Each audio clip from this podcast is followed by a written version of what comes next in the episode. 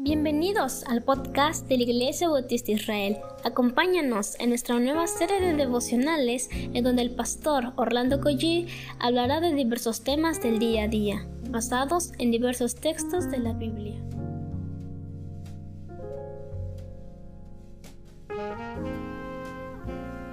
Hola queridos hermanos, buenos días, ¿cómo están? Espero que todos hayan descansado en en, este, en esta noche vamos a orar y vamos a ponernos en sus manos. Padre amado, gracias por que nos das la dicha de conciliar el sueño y despertar, Señor.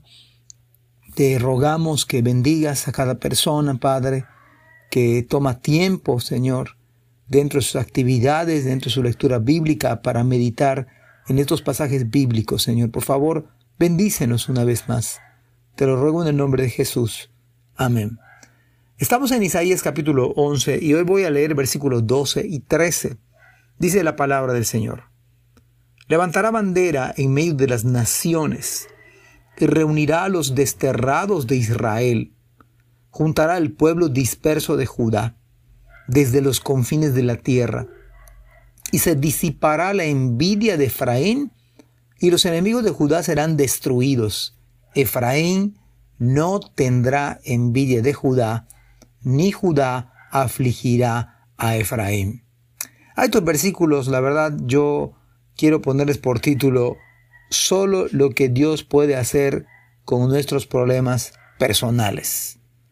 Me parece que esta es lo que Dios hace, cómo Dios interviene cuando hay agresión, cuando hay envidia, cuando hay pleito, cuando hay rencor, cuando hay aflicción, sobre todo entre hermanos.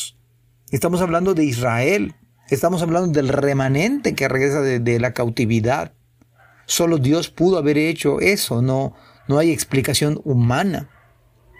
Y es, es el Señor que no solamente hace que su pueblo disperso regrese, sino que los vuelve a unir. Eso solamente Dios lo puede hacer aún en la iglesia hoy en día. Porque esto hace el Evangelio, nos hace uno en Cristo. El pecado es el que divide a las personas. El pecado hace que vivan distanciados, que no se perdone uno a, otro, que no se pida perdón, que se vivan con rencores todos los días, con odios, que lleguen al punto, como aquí, a ser dispersos. Eran los hermanos de raza, estaban dispersos, odiándose unos a otros, tenían envidia, se afligían, se guardaban rencor. Pero yo creo que el Evangelio tiene poder no solamente de regresarnos al redil, al redil, perdón, sino crear ese ambiente de perdón en la iglesia. El ambiente del perdón en la familia, el esposo pidiendo perdón a la esposa cuando éste ofende o cuando busca realmente la reconciliación. Es pedir perdón y dar perdón.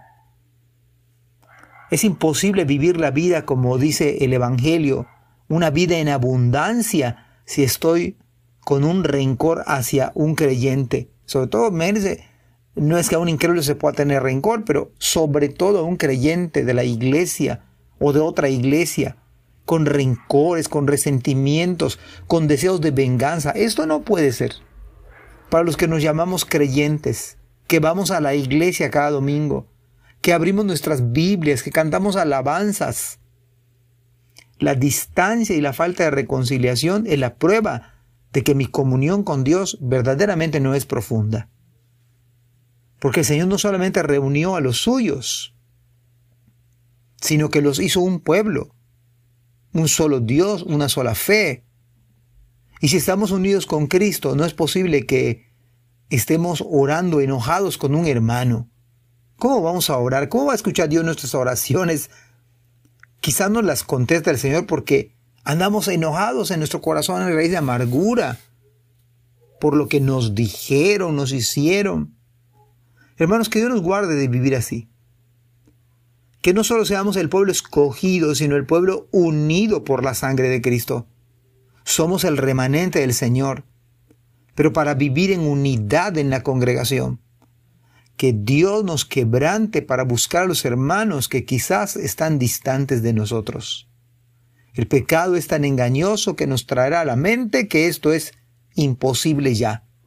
Pero hay algo que sea difícil para Dios. También era imposible que Dios llamara a su pueblo de todas las naciones y los reuniera, humanamente hablando. Pero para Dios no hay nada imposible. Al igual nosotros, en lo que dependa de usted y de mí, debemos estar en paz con todos los creyentes y con todas las personas. Porque tener comunión con Dios es tener comunión con los hermanos. Y este es el día en que debieran acabarse las enemistades entre los hermanos. De tal manera que no haya envidia, nada de envidia en su corazón ni en el mío. Ni Judá afligirá, afligirá a Efraín. Se disipará la envidia de Efraín. Imagínense que el día, el día que cada creyente, pero podemos comenzar hoy podemos comenzar hoy en el nombre del Señor. Lo que es imposible para los hombres, para Dios es posible. Dios les bendiga. Amén.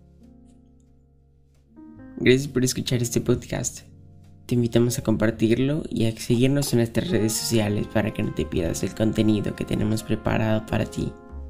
También nos puedes encontrar en nuestra página web www.ibimerida.org y contáctanos al correo ibismerida.gmail.com. Gracias por acompañarnos. Hasta la próxima.